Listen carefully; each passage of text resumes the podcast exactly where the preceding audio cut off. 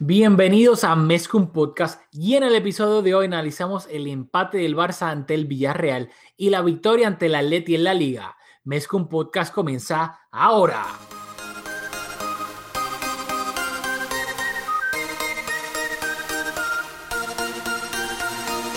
Kevin Roland, contigo empezó todo. Som el millor club del món, diguin el que diguin. Vinga el Barça i vinga Catalunya! Apreteu-vos els cinc cinturons, que ens ho passarem bé. Bienvenidos a Mezcum Podcast, espacio dedicado totalmente a cubrir la actualidad del Fútbol Club Barcelona. Les habla Rafael Lamoy junto a Julio Borra. Dímelo, Julio. Wow, wow. Dímelo campeón, saludos, saludos a ti, a todos los que nos escuchan. ¿Qué está pasando? Los reyes de la liga, la dinastía. Mismo es, hoy se llamó, le pusimos el lita a la liga, ¿cómo se siente? Game over, jaque mate. Se siente dulce en el sentido de que fue a Simeone. Y yo creo que está documentado futbolísticamente entre en mi top 5 de personas a las cuales no les tengo mucho aprecio por irme PG-13 acá. Está Florentino Pérez, está José Mourinho y creo que el tercero es Diego Pablo Simeone. Y Bittersweet me imagino por la expulsión. Es. No, no, no, honestamente a mí no me importa la expulsión. Bittersweet en el sentido de que. O sea, ya la liga para mí estaba.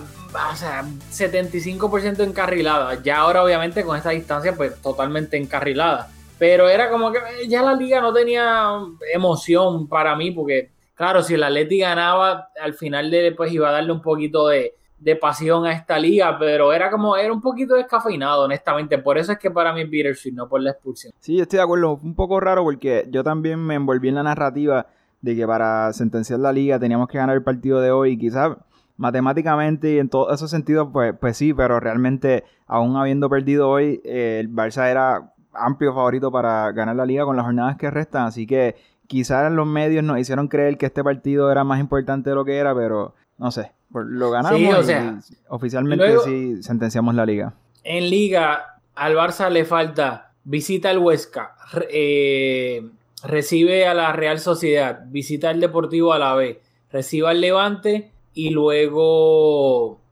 el último partido de liga, de liga es contra el... No, no, perdón. Visita al Celta y después de eso recibe al Getafe y visita al Eibar.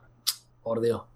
Nada que... Y yo en ningún momento me creí esa narrativa ni nada. O sea, y no lo digo pues es que simplemente para mí la liga estaba ya bastante encarrilada. Y sí, sé que en el 2016 el Barça papeloneó, perdió varios partidos y al final no le quedó ningún margen de error, algo parecido, pero nada que ver. Pero antes de empezar a hablar del partido hoy, queremos darle un poco de contexto. Entre semana eh, hubo partido de liga también. El Barcelona visitó al Villarreal en el estadio este, de la Cerámica. Fue el pasado martes. Eh, Messi, la gran noticia, pues la noticia más grande de este partido es que Messi empezaba el partido desde el banquillo. El Villarreal es un equipo que se está peleando eh, su permanencia en la, en la liga. Ahora mismo están a un punto por encima del. Están en el puesto número 17 y en el 18 está el Celta. El Villarreal tiene 30 y el Celta 29. Así que claramente no iba a ser un partido fácil por eso. Y el Barça, a pesar de que Messi no empezó, el Barça se adelantó 0-2 con bastante facilidad e inclusive pudo aumentar la ventaja este, de Coutinho. 0-2 a un 0 con Coutinho que se perdió una ocasión completamente este, clara frente a Senjo que la picó y luego dio en el palo y como dicen, no perdonas y te terminan este termina sufriendo y así fue. El Barça pasó de estar ganando 0-2 a ir perdiendo 4-2, el Villarreal le dio la vuelta al marcador. Chukwese, o sea, yo soy honesto, nunca lo había visto jugar o me había percatado de él y volvió completamente loco al, al Barcelona. También hay que recalcar que la alineación de este partido fue la siguiente: Ter Stegen en la portería, Jordi Alba de lateral izquierdo y pareja de centrales Lenglet con un Titi. Y lateral derecho Sergi Roberto. Luego en el medio campo estaban del mediocentro Busquets, eh, de interior izquierdo, Arturo Vidal de interior derecho. Y arriba estaban por las bandas, Malcolm por la banda derecha, Coutinho por la banda izquierda, Luis Suárez de delantero centro y en el banquillo se encontraban Messi, Rakitic, Aleñá, Piqué, Nelson Semedo, Iñaki Peña y Kevin Prince Boateng. Eh, no lo tenemos en el libreto, pero vamos a hablar de un Titi antes de, de cerrar el episodio. Sí, o sea, yo quería hablar de él ahora en este partido. No, pero no, su rendimiento, pero sino de- del verano y... y- Ok, y- pues yo quería hablar rápido de su rendimiento. Y no lo, y, y quiero separarlo rápido cuando discutamos su futuro. Para mí, que el rendimiento de un Titi en estos momentos sea horrible, para mí es totalmente normal. Un Titi, hay que recordar, ha jugado que 5, 6, 7 partidos desde el mes de septiembre. Un Titi es alguien que está, le falta completamente, o sea, le falta match fitness. Los errores que está cometiendo son de un jugador que apenas ha jugado en los últimos 5 meses. O sea, su timing está completamente este, off, tirando fuera de juego. Sus pases, hubo una jugada en este partido contra el Villarreal que le hizo un pase al Englet y en vez de dárselo al Englet, se la dio al jugador del Villarreal y luego no terminó en gol esa jugada porque Ter Stegen terminó haciendo un paradón. O sea, los errores de un Titi ahora son errores de alguien que no ha jugado casi en cinco meses. Así que para mí eso es totalmente normal. Yo, mi alarma con un Titi no es para nada, o si lo vendería o no lo vendería en verano, no es por el rendimiento actual, porque para mí que no esté jugando bien ahora, creo que es totalmente normal. Yo voy por tu misma línea, pero hablamos del verano ahorita porque creo en- entrar a lo de el Atlético de Madrid, que probablemente es lo que más a nuestro oyente le va a interesar. Pero algo que quiero resaltar antes de pasar la página de este juego ante el Villarreal, que condiciona el juego ante el Atlético, porque al perder esos dos puntos entramos, nos creó un poquito un sentido de urgencia. Pero ma- rápido, rápido, es que no, no Mm. mencioné el final. Y Ujú. quiero dar- Vale, vale, vale. El Barcelona estaba perdiendo 4-2. Eh, los cambios fueron, entró Messi por Coutinho en el minuto 61. eh, entró Busquets, eh, perdón, Rakitic por Busquets en el 73 y Aleñá por Arturo en, el 73 también. Hubo doble cambio en el 73. Y luego en el minuto 90, Messi con un auténtico golazo de tiro libre, o sea, una, una ridiculez por velocidad y por potencia y colocación. Y yo no me, te lo juro, no me quise emocionar porque dije, ah, vamos a perder 4-3 y no me quiero emocionar como que tanto nadar para morir en la orilla. Yo no pensé que fuésemos a empatar el partido. Y luego literalmente en la última jugada del partido, un córner a favor del Barcelona, este córner largo, el despeje le cae a, a Luis Suárez dentro del área y de primera. O sea, ya él tenía en su mente fotografiado a dónde quería rematar de volea de primera lo que pasó por debajo de las piernas de un jugador del, del Villarreal y luego obviamente Asenjo no tenía ni un minuto de break por la velocidad y colocación de ese remate y fue un auténtico golazo y el Barça terminó empatando ese partido en vez de perderlo gracias a Messi y a Luis Suárez. Bueno, si hubiese sido palabra. paciente, te iba a hacer el segue y iba a hablar de la sustitución de Messi. Pero que es algo un poco curioso, pero Messi es un nuestro super sub. En los tres partidos que le, que lo hemos, que le hemos tratado de dar descanso contra Athletic de Bilbao, eh, que el partido terminó 1-1, asistencia. Contra el Leganés, que ganamos 3-1, anotó un gol. Y ahora contra el Villarreal, anotó un gol. Así que Messi, para añadir a su resumen, que es bastante extenso, es nuestro super sub también. Sí, así mismo es. Este. Yo sé que le salió a Valverde, pero para mí, en la liga, de ahora en adelante, especialmente el partido entre. O sea, entre la ida y la vuelta contra el United, que es contra el. blup, blup, blup, contra el Huesca, si no me equivoco, visitando al Huesca, sí, el sábado, visitando al Huesca.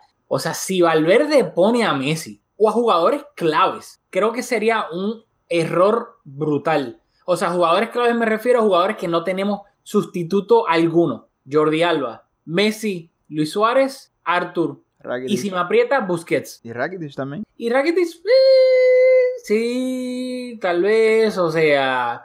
Y los centrales pongo, pongo un Titi de nuevo. Lo pongo de nuevo, no me importa, lo pongo contra el Huesca. O sea, si un Titi no puede jugar contra el Huesca con 11 puntos de ventaja sobre el segundo, olvídate, apague y vámonos. O sea, Bueno, creo que no. Yo creo que le hemos dedicado suficiente tiempo al Villarreal. ¿Ya estás dispuesto a pasar al juego del Atleti? Totalmente de acuerdo. Este, vamos al mambo. El, hoy se jugó el partido número 31 de la liga. El Barcelona recibía al Atlético de Madrid en el Camp Nou, en lo que pues hoy va a decidir el, el- la liga con una victoria del Barcelona, con un empate entre los dos equipos. Yo creo que también ya básicamente sentenciaba a la liga. Obviamente, si había una victoria del Atlético, el, Atlético se ponía cinco puntos del Barça y pues eso le da un poco de emoción de aquí al, al final de la liga. El Barcelona y Valverde Valverde, mejor dicho, salió con la alineación de lujo ahora mismo, que son Ter Stegen en la portería, defensa de cuatro, Jordi Alba de lateral izquierdo, Lenglet Piqué de centrales, parejas centrales,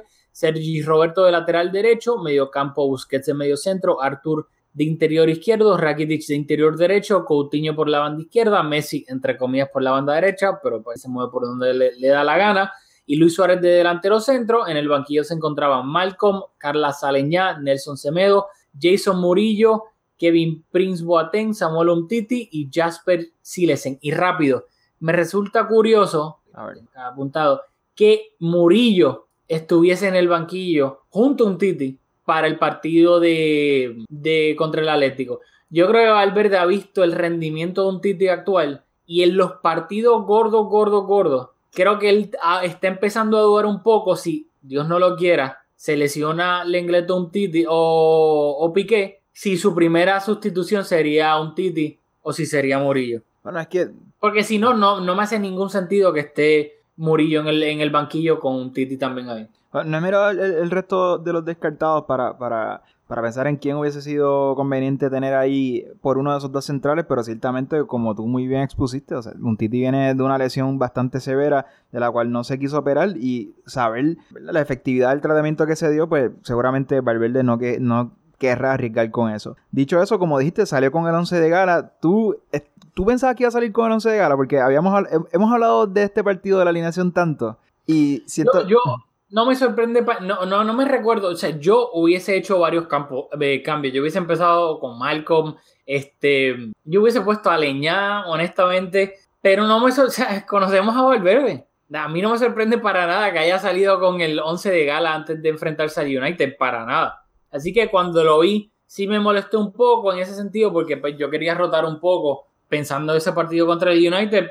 pero después no me molesté tanto porque, o sea, me calmé porque es Valverde y lo conocemos ya. Bueno, dicho eso, el Barça comenzó el partido, yo diría que bastante bien, bastante agresivo. Hay que decir que, como tú lo dijiste, con un empate nos bastaba para, para, yo diría que para sentenciar la liga, el Atlético era el que tenía la responsabilidad de llevar el peso del partido, porque con la victoria es que creo yo que la liga hubiese estado a su alcance con un empate, yo creo que, ya quedaba fuera del alcance del Atlético de Madrid. Aún así, el Barça salió bastante agresivo, Jordi Alba tuvo una ocasión temprano, el Barça como que estaba llevando el peso del partido, pero entre el minuto, justo antes de. Vamos a hablar de, lo de Diego Costa, pero quiero decirle algo que me, que me, sorprendió y pasó también en la segunda mitad, pero entre el minuto 8 y el minuto 20, el Atleti tuvo el 67% de la posesión. Hubo un bache ahí en esa primera mitad donde el Barça, les, yo creo que le cedió demasiado terreno al Atleti, condicionado por la situación, como acabo de, exponer, que aún con el empate, el, empate era un mejor resultado para el Barça que, que para el Atleti de Madrid, pero no sé, no me gustó. Hubo un bache en esa primera mitad donde el Atleti tuvo demasiado balón para mi gusto. O sea, a mí me, lo que sí, esto me, o sea, me recuerdo esa parte, pero bueno, lo vamos a hablar luego de la expulsión. no sé si quieres hablar de eso ahora o. A ver. Para entonces pasar este en el minuto 28. Y quiero recordar que ya Diego Costa estaba coqueteando con una tarjeta naranja. Porque hubo una entrada sobre, sobre el inglés. el inglés que dio un codazo que le dio un codazo claramente, o sea, dejó con toda la intención del mundo el codo atrás para darle en la cara y ni siquiera le sacaron amarilla. o sea, y, hay que recordar que al inglés, al principio de temporada en la liga lo expulsaron, no recuerdo contra qué equipo, porque dejó el codo afuera, reckless, y lo expulsaron justamente para mí. Y si de la misma manera, o sea, estamos hablando de Diego Costa, cría fama y acuéstate a dormir. O sea, claramente le dejó el codo atrás con la intención de que le agarrara la cara o, algo o el cuello, lo que fuese. Y el árbitro ni siquiera le sacó una amarilla. Sí, y eso es una infracción de amarilla de libro. Bueno, vamos a entrar en la polémica y en lo que condicionó el partido y en la historia, en el storyline más importante de este partido. Bueno, no, Diego Costa, eh, no lo voy a decir aquí exactamente lo que lo dijo, pero si siguen al Barça y han visto las noticias, saben exactamente pues el insulto que le hizo al, al árbitro. Eh, el árbitro lo podemos decir, o sea, está en el acta, no, no, no es. Bueno, de los dos, entonces. según el acta de Gil Manzano, en el minuto 28, el jugador Diego Costa fue expulsado por el siguiente motivo: dirigirse a mí a viva voz en los siguientes términos. Me cago en tu madre, me cago en tu madre. Eso, eso es textualmente, estoy leyendo lo que puso Gil Manzano en el acta, no son palabras. No. Sí, pues Ajá. Cuando le dice algo y para colmo, de la manera en que Diego Costa lo dice, yo siempre lo digo, no es lo que dices, es cómo lo dice. Tú puedes mandar a alguien para el cará y decírselo de una manera tan bonita que esa persona decía, ay, gracias, y agarra una maleta y se va. Porque es como tú lo dices. Y pues Diego Costa, tras decir eso, lo dice de una manera tan Sí, o sea, aireada. fue a enfrentar, a encarar, como, como se dice en España, encaró a, a Gil Manzano y a- o sea, aparte de lo verbal, que, ¿verdad? Yo creo que lo el gesto físico de, de encararse con el árbitro ya le iba a costar una amarilla porque el árbitro se estaba metiendo la mano en el bolsillo para sacarle una tarjeta amarilla por la reacción de Diego Costa ante, no lo dijimos, o sea, fue un balón dividido que Artur yo creo que le ganó limpiamente. Sí. Yo, yo creo que fue una jugada que no fue de falta, Artur se la ganó limpiamente y se llevó un codazo, yo no sé si te fijaste, en esa misma jugada también Diego Costa le da un codazo al Tour. Vuelve a ver y te, te vas a reír porque él fue a apelar una falta y en esa jugada le da un codazo. Y cuando va corriendo, cuando reacciona, porque el árbitro no, no pitó falta, ya eso le costó una amarilla. Y en ese trayecto, cuando lo encara y le dice lo que le dijo, pues ahí la tarjeta amarilla, para criterio del árbitro, se convirtió en tarjeta roja. Para Sí, tu criterio, ¿expulsión justa o, no fue merecida? Bueno, es que esto es tan... co- Aquí empieza todo... Esto todo depende de a través de qué este, gafas o lentes veas esta polémica. Si tú eres anticulé, vas a decir, ah, Luis Suárez hace eso a cada rato y no lo expulsan ni nada. Lo cual es cierto. No sé si tal vez en un instante, sí, yo ha habido momentos en que le ha dicho cagón, eres un cagón al árbitro. Y algún árbitro puede considerar que decirle eres un cagón es un, me- merece una expulsión. Hay otros que no. Así que para mí es una. Yo creo que es el insulto como tal, que es algo tan. ¡Pum! O sea, decir me cago en tu madre y de la manera en que lo dice Diego Costa es como que. Y, eh, de- Si yo- te la sacan, si, si no te la sacan y el árbitro es un árbitro como Mateo Laos que tal vez aguanta más, pues está bien. Pero si te la sacan, la tarjeta roja directa tampoco me sorprende. Porque Sí. creo que es un insulto bastante grave como para que, pues, si se lo dices al árbitro, te corres el chance de que te saquen la roja directa. estoy leyendo en marca que según Diego Costa, las palabras de él fueron la madre que me parió. ¿verdad? Así que eso ya, ¿verdad? La- ahí es- está tan similar que hay que darle credibilidad al árbitro en el sentido de que lo que se dijo fue bastante severo porque los dos coinciden bastante. Hay una pequeña diferencia que, que obviamente cambia el contexto, pero igual es un, un insulto bastante grave, aparte de que no podemos obviar el hecho de que, de que Diego Costa fue a por, a por Gil Manzano. Lo Claro, otro... o sea, lo- hay- es hay- raro tú decir me cago en mi madre mientras vas a encararte con el árbitro. Claro, claro, eh, sería raro. O sea- así que eh, eso como deja un poco en evidencia a Diego Costa, así que, ¿verdad? Yo, yo no dudo que, que, que lo que Gil Manzano puso en el acta que dijo Diego Costa sea cierto. Hay otra cosa, que a mí, ¿verdad? Me- y me, excusa- me excusan porque a mí no me queda claro por el libro si, ¿verdad? La agresión verbal y el gesto de Diego Costa técnicamente son, eh, es una infracción de tarjeta roja. Porque estaba escuchando a, Iturralde, que es mi, fuente en el larguero. Usualmente confío bastante en su criterio, aunque.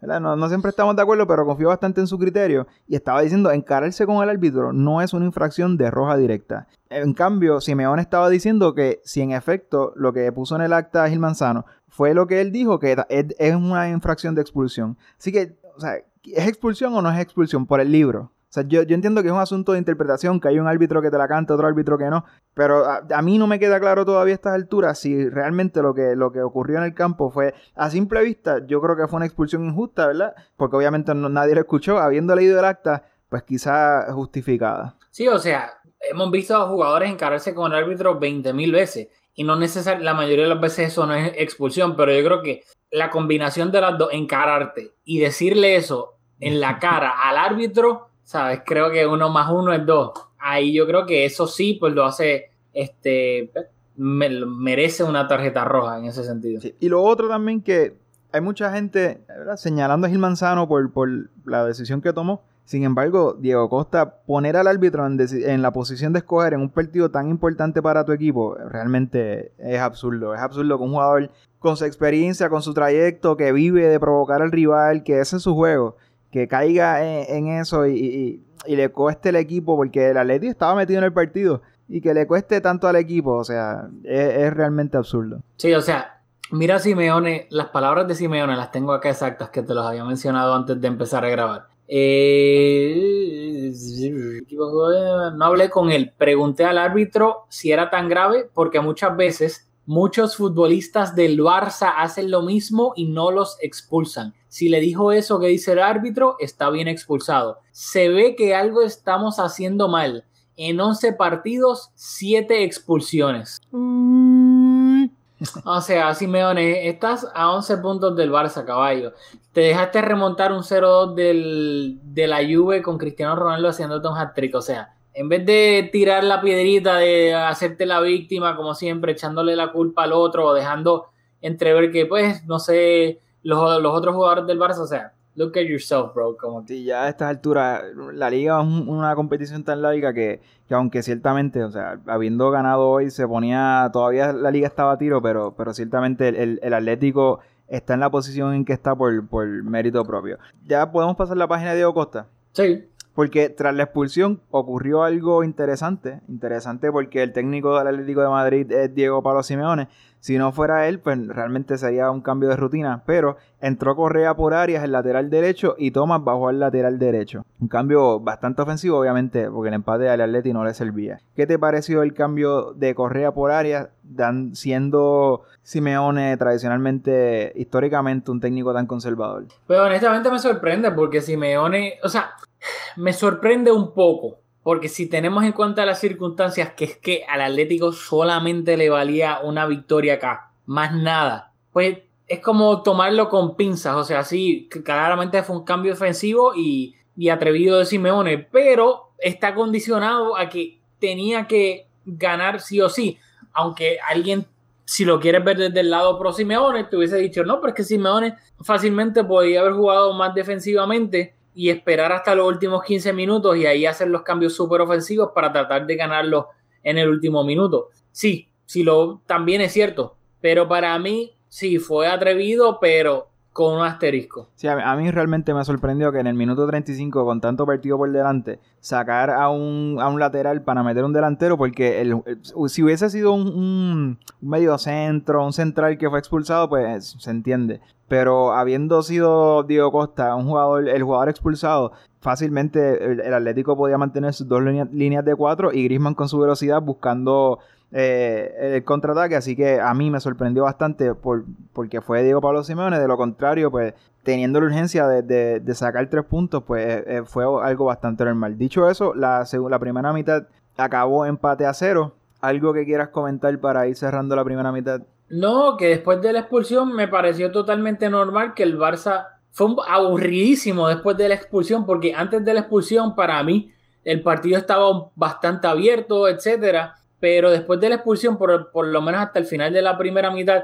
fue aburrido porque el Atlético estaba haciendo lo que sabe hacer bien, que es defender, y el Barça tenía el balón, pero no estaba encontrando manera de romper esa defensa del Atlético hasta el final de la primera mitad. Y obviamente, pues era entendible, el Atlético tenía un jugador menos, así que se estaban defendiendo. Y no estaba, para mí, la primera mitad después de la expulsión de Diego Costa fue aburridísima. Bueno, sí, el Barça tuvo, creo que cuatro tiros al arco en ese, en ese periodo eh, Oblak, que tuvo un partidazo, eh, tuvo dos intervenciones, así que el Barça yo creo que estaba acercándose al área, pero ciertamente sin, mucho peligro, aunque con un hombre más, con la superioridad que tenían en el campo, pues tenían, parecían tener el, partido bastante controlado. Rápido en la primera mitad, alguien, un jugador que aquí hemos criticado muchísimo, muchísimo, Philip Coutinho. Uh, qué bueno, quería hablar de él. Te tuvo dos oportunidades clarísimas y jugadas buenas en la, en la primera mitad.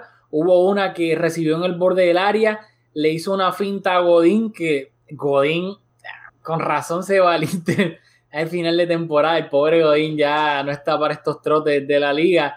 Y luego remató este al primer paro, pero Black con un excelente paradón evitó que marcara Coutinho. Y luego, literalmente al final de la primera mitad, un contraataque del Barça, centro de Luis Suárez. Coutinho cabeció, creo que picado este, hacia el suelo. Y, y Oblak terminó haciendo un paradón decente, nada del otro mundo porque tampoco el remate de cabeza lo, lo pidió.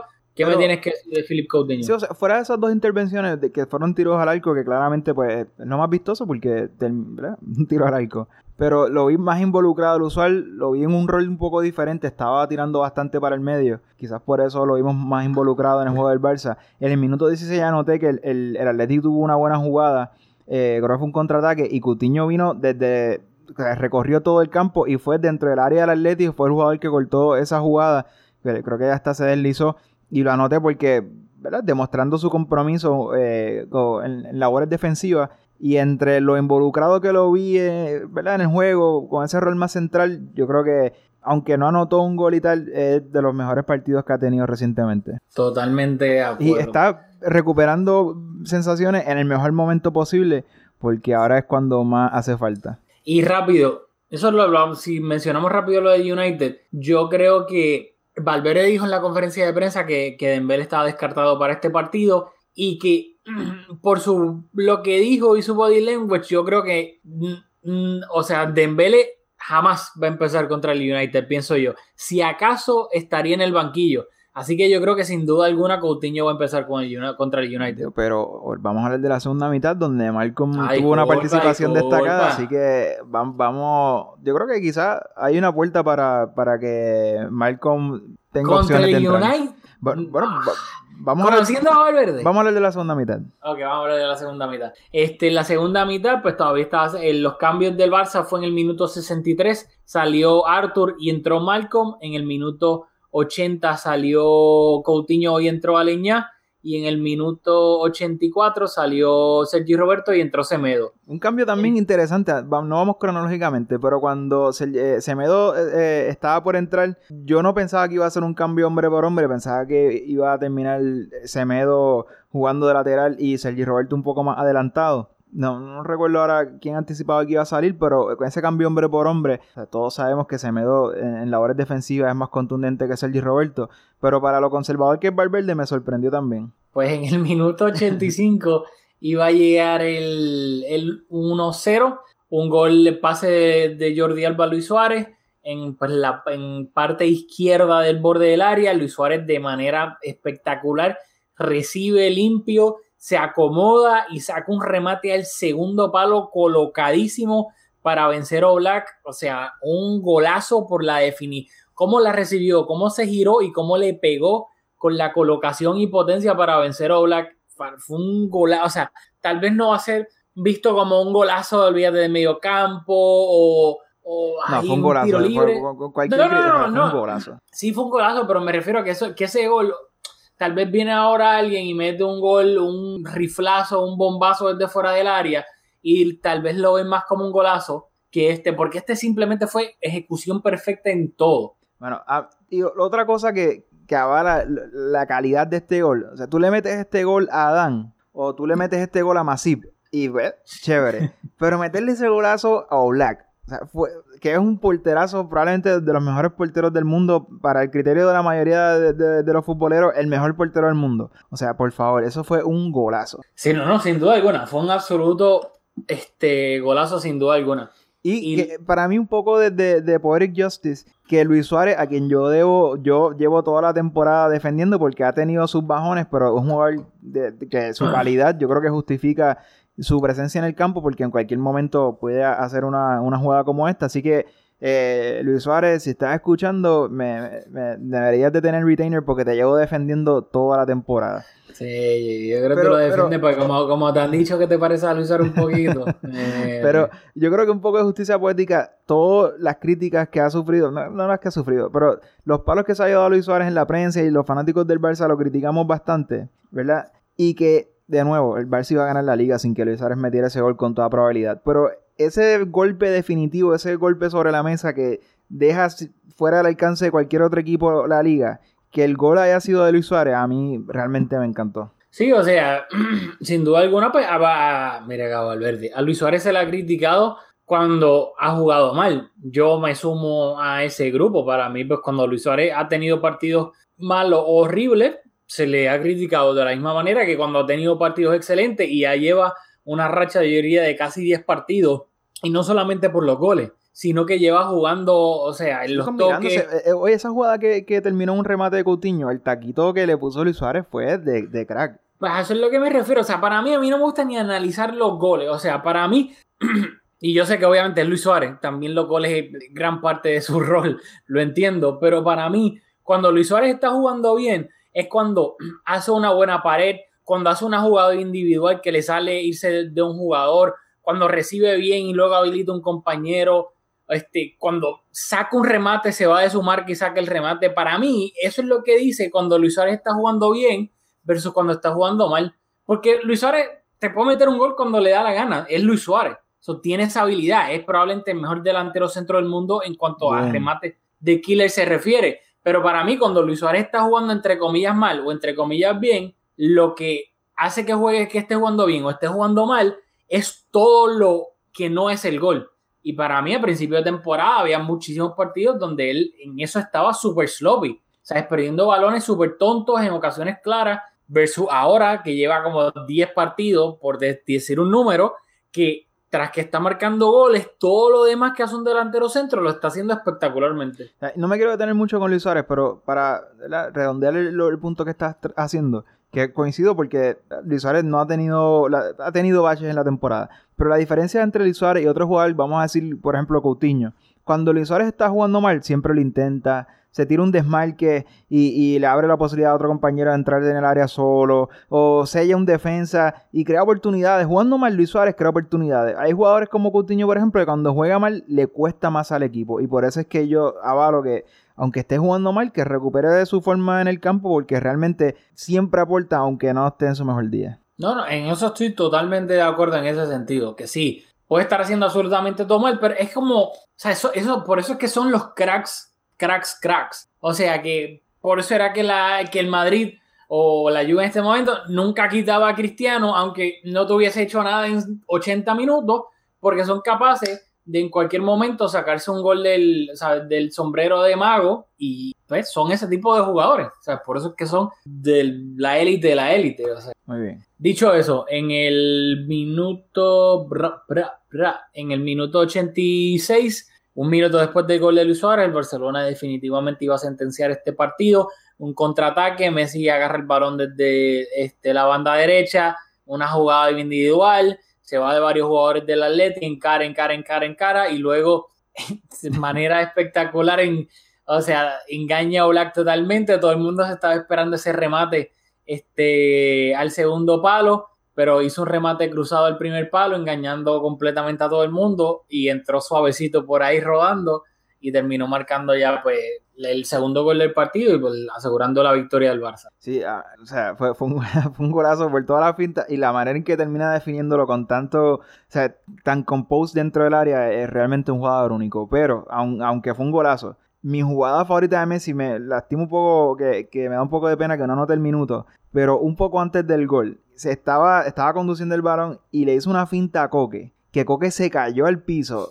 pero es que se cayó tan feo. Y la jugada no termina en gol y tal, pero cuando Coque se levanta, como que se sigue lamentando, y te lo juro, a mí no me encanta Coque, pero me dio pena. Sí, o sea, créeme, Coque, Coque dijo después del partido, siempre que venimos aquí pasa algo. Sí, a mí no me encanta Coque, pero aún así me, me, dio penita. Es que cuando se levantó, como estaba con las manos, como que gesticulando así, yo como que Coque te tiraron. Eh, bueno, pues dicho eso, el Barça venció al Atlético de Madrid. Ah, tiempo, tiempo, tiempo, tiempo, tiempo. Tumba. Aleñá. Me encanta que en un partido, o sea, el, partido estaba todavía empate a cero. En el minuto 80, cuando entró Aleñá por Cutiño, que Valverde tenga la confianza eh, contra el Atlético de Madrid de nuevo. El empate nos valía, estábamos con un hombre más en la cancha, pero habla de, yo creo que meter a Aleñá por Cutiño, que es el jugador más caro en la historia del Barça, en un partido como este habla de la confianza que, que, Valverde le tiene a Leña, así que yo creo que eso es algo positivo. Totalmente de acuerdo. Y rápido que se me olvidó mencionarlo y creo que merece el crédito. Malcolm hizo un partidazo a mitad de semana contra el Villarreal. O sea, Malcolm dio la, la, asistencia del primer gol y luego marcó un gol. Y, o sea, Malcolm es como tener una versión A, que es Dembele, del extremo rápido, etcétera. Pero para mí, Malcolm es una versión B. O sea, sí, no tenemos a Dembele, que obviamente es clase A, pero tenemos a Malcolm, que es clase B. Que la de, no está Dembele, pero la diferencia de calidad no es del cielo a la tierra. Sí, hay una diferencia porque Dembele es mejor, pero tampoco es que, ¿sabes?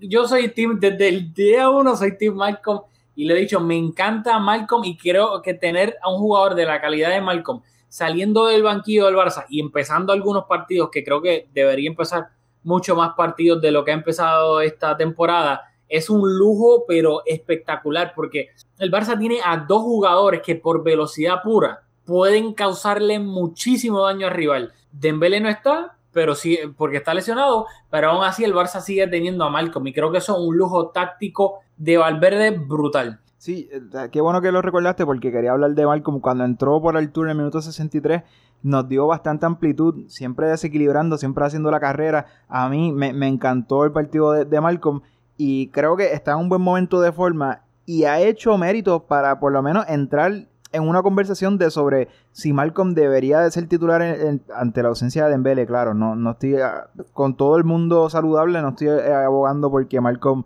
y no, no estoy diciendo que debe de empezar, sino que se ha ganado estar en la conversación de si es Malcolm o, o Coutinho, ¿por qué?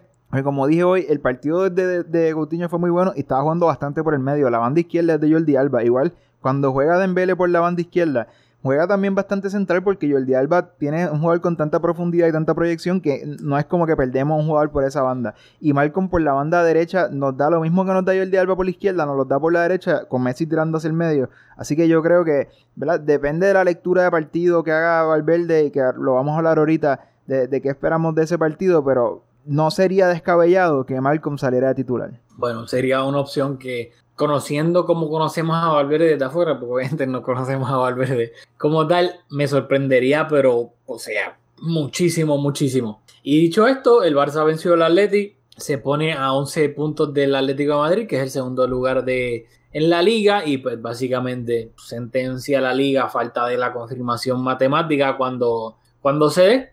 Pero creo que esto pues le sirve ahora, le salió la jugada a Valverde, nadie se lesionó, todo el mundo bien. Eh, ya ahora el próximo partido de liga es eh, visitando al Huesca y cae entre el partido de ida y el partido de vuelta contra el Manchester United.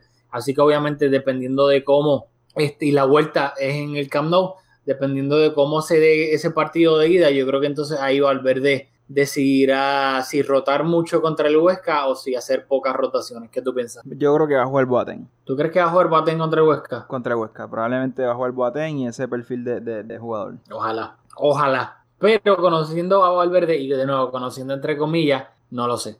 Ojalá. Hay que ver también, no, no tengo el calendario aquí de frente, pero ahora juega el Atlético. Eh, el Atlético juega, te digo. Ah, oh. porque si juegan antes que nosotros. Sí, sí, entiendo, y, y dejan puntos en el camino, todo, o sea, todo ese tipo de cosas condiciona.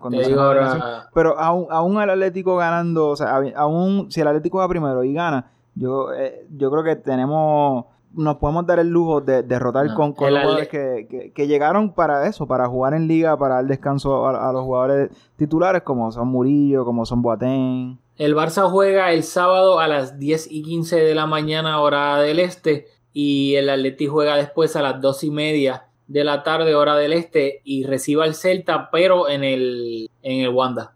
Así que. no es una posibilidad. Pero de igual manera me, me, me, reafirmo en que el, Barça debe de, de, darle minutos a los jugadores que llegaron para, para eso, para ser squad players y rellenar en momentos donde los jugadores titulares deben de descansar. Totalmente de acuerdo. Bueno, ya terminamos con la liga. Eh, no sé, ¿tú quieres hablar de un Titi ahora? ¿Quieres hablar del United? vamos a hablar del United, que yo creo que, es lo que, en orden de prioridad, lo que creo que es más interesante. Ok, pues el Barça juega la ida de los cuartos de final de la, de la Champions contra el Manchester United este miércoles a las 3 de la tarde, hora del este. Eh, y hay que recordar rápido, rápido, rápido, rápido, que el, estos son los, después de que el United eliminó al PSG en la Champions con una victoria de 1-3 en, en, en París. Estos son los últimos 1, 3, 4 resultados del United. Perdió 2-0 contra el Arsenal, perdió 2-1 contra el Wolverhampton por la FA Cup, ganó 2-1 al Watford en la Premier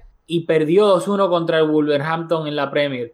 Pero eso fue el martes 2 eh, de abril. El United no jugó este fin de semana porque este fin de semana había FA Cup y el United estaba eliminado de la FA Cup. Por ende, el United no juega desde el 2 de abril. O sea, llegaría 8 días de descanso. Va a tener el United entrando al partido de ida contra el Barça. Ay, Quiero ah. dar contexto ahí. Sí, algo que puede ser bueno puede ser malo. Yo quiero hacer un, un paréntesis, es que nosotros no solemos hacer previas. ¿Por qué? Porque ¿verdad? para ser responsables, nosotros no hemos visto a United lo suficiente como para hacer una previa muy elaborada. Igual lo hacemos en liga porque nosotros si jugamos contra el Huesca, pues no estamos viendo el Huesca semana tras semana para, ¿verdad? para hacer una previa. Por eso usualmente hablamos luego de, de- de los partidos. Dicho eso, por lo que yo he visto al United esta temporada, el momento de forma, los jugadores que tienen en la plantilla, yo me siento bastante cómodo que jugando primero de visitante. Por ahora es que vamos a hablar de, de, Malcolm y de, y de, y de Coutinho. Nosotros, la prioridad va a ser llegar al Camp Nou con vida. Esa es primera prioridad, ¿verdad? Pero obviamente eso no es todo lo que vamos a ir a jugar al Trafford. Siendo visitantes deberíamos de, de, de marcar, debe ser prioridad llegar al Camp Nou con, con al menos un gol de visitante. Con eso en mente, yo creo que no sería descabellado jugar con Malcolm, eh, Messi y Suárez porque no, un planteamiento más conservador nos podría costar si no conseguimos anotar. Sí, yo creo que el Barcelona tiene que ser agresivo en el en Old Trafford porque el peor resultado que te puedes llevar de, de Old Trafford es un empate a cero. Ya vimos contra el Lyon, que el Lyon no es el United, y un empate a cero te pone, o sea, aunque la vuelta sea en el Camp Nou, pero te pone cuesta arriba porque solamente te sirve un resultado, que es la victoria. Mientras que al rival le sirve la victoria y un empate a goles. Así que para mí el Barça tiene que salir a Old Trafford a marcar goles. Olvídate que se acabe 6-6. Y pensando, O y- y- y con que pierda, que pierda 5-4, olvídate. Por marcaste 4 goles de visitante. Otra cosa también que condiciona, si Dembélé está para jugar, aunque no esté para jugar 90 minutos, pueden jugar Malcolm porque siempre conviene tener un jugador en el banco que, que sea ese, ese revulsivo que te pueda cambiar el partido y Cutiño no es ese jugador que va a entrar en el minuto 70 a cambiarte el partido. Así que teniendo a Dembélé en el banco y a Cutiño te, te da, te da variantes jugando con, con Malcolm de titular, por ejemplo. En cambio, si juega eh, de titular eh, Coutinho, pues, pues y el partido amerita darle amplitud, velocidad, un jugador en la banda un poco más de contundencia de Coutinho que suele tirar más hacia el medio y ¿verdad? obviamente juegan en, en banda diferente usualmente. Pero entonces tiene eh, esa bala en, en el banquillo que sería Malcolm, que eso también yo creo que lo condiciona. Pero dicho eso, si tú fueras Valverde, ¿con quién tú saldrías? Y tú conociendo a Valverde como lo conocemos, ¿quién tú crees que va a jugar? Conociendo a Valverde va a salir la misma alineación de hoy. Y si tú fueras el técnico, ¿quién tú alinearías? Yo alinearía a Semedo en vez de Sergi Roberto porque creo que el United a la contra tiene jugadores rapidísimos como lo son Lingard, como lo son Marcial, como lo son Rashford. Y creo que en algún contraataque que agarren mal parado al Barça, Semedo puede hacer muchísimo más para evitar un gol a la contra que, que Sergi Roberto. Por velocidad pura. O sea, tal vez no- ni, ni tiene que estar bien colocado, pero Semedo es muchísimo más rápido que Sergi Roberto y puede llegarle a ese balón o a ese jugador antes que Sergi Roberto. Sí, yo pondría a Semedo y luego, honestamente, yo pondría a Malcolm. Para mí, esos serían mis dos. Yo jugaría con Malcolm en vez de Coutinho y con Semedo en vez de Sergi Roberto. Y el resto, pues, obviamente. Va- Vamos a ver. Está- Va a estar, ¿Y va a- tú? Es que nuevamente, si yo conociera más las virtudes del Manchester United, te diría, pues mira, su jugador más, más contundente juega por la banda derecha, la banda que defiende Jordi Alba, por ejemplo, pues vamos a poner a Coutinho para que Jordi Alba no tenga la responsabilidad de proyectarse tanto ofensivamente para que no deje un roto. O, hay, hay detalles así que condicionan la alineación, la formación, y como realmente yo no, no sé por dónde mejor ataca el United, cualquier cosa que yo te diga aquí me la voy a estar inventando. Así que... Pero es que, por ejemplo, mira, en la última victoria del United, o sea, el último partido de ellos lo perdieron contra el Wolverhampton 2-1. Mm. Pero antes de eso, también la Premier le ganaron al, al Watford. Y yo creo que esta alineación es un poco más representativa de lo que pienso yo que el United querría hacer contra el Barça, que es salir a la contra con velocidad pura y, algún, y jugadores que lancen a esos jugadores rápidos. El, el- el United tiene esta formación: 4-3-1-2. Shaw, Phil Jones, Smalling y Ashley Young en la defensa. Shaw y Ashley Young siendo los laterales, izquierdo y derecho. En el mediocampo, Matic de medio centro, Pogba de interior izquierdo, Ander Herrera de interior derecho y de media punta Mata lanzando a Marcial y a Rashford. Para mí eso sería lo más que yo pensaría que el United trataría de aprovechar la velocidad de Marcial y Rashford, que en vez de poner un delantero como Lukaku, o sea, referencia potente, fuerte, yo creo que el United le va a ceder el balón y va a tratar de salir a la contra lanzar a esos jugadores, ya sea con Pogba o con Mata. No y te, no, yo tampoco veo al United. El, Marta, el, el United también tiene a Lingard, tiene a Andreas Pereira, tiene a Lukaku, como lo mencionamos, tiene a Fred, tiene a Diego Dalot. O sea, yo entiendo que O o sea, yo, nuevamente, yo no sé qué otro jugador podría complementar es- ese, ese rol en el medio campo, pero con Ander Herrera y Mata en el medio, obviamente Matic y, y Pogba son físicamente más contundentes y aunque Pogba es un jugador con bastante proyección ofensiva, pero Pogba, Ander Herrera y Mata, yo veo ese medio campo un poco muy, muy vulnerable. Si nos van a ceder el balón, yo, yo creo que es una alineación bastante ofensiva, pero nuevamente, dentro de sus condiciones, no sé quién podría cumplir ese rol, pero yo veo ese medio campo bastante finito para disputarle balones ahí a, a Busquets, a Rakitic y al Tour. Sí, y yo creo que honestamente, a mí yo me esperaría algo parecido a eso. Me puedo equivocar totalmente porque de nuevo, esta temporada yo he seguido cero la Premier, cero. Así que me puedo equivocar al 100%, pero si yo fuese el United, yo trataría de salir con una alineación así para tratar de aprovechar este, el espacio que el, que el Barça deja a sus espaldas con jugadores rapidísimos y jugadores capaces de ejecutar balones filtrados a esos jugadores rápidos. ¿no? Veremos. Nada, así que el, este entre semana, el miércoles, como dijimos, el Barça juega el partido de ida de cuartos de final de la Champions League contra el Manchester United en Old Trafford y luego el fin de semana eh, recibe visita al Huesca eh, en la liga y obviamente pues, el- estaremos grabando el fin de semana que viene analizando lo que pasó en el partido de ida contra el United y lo que pasó contra el Huesca y pues dando una, una previa cortita del partido de vuelta contra el United. Así que nada, nos vemos en la, nos vemos en la próxima acá en Mezcum Podcast.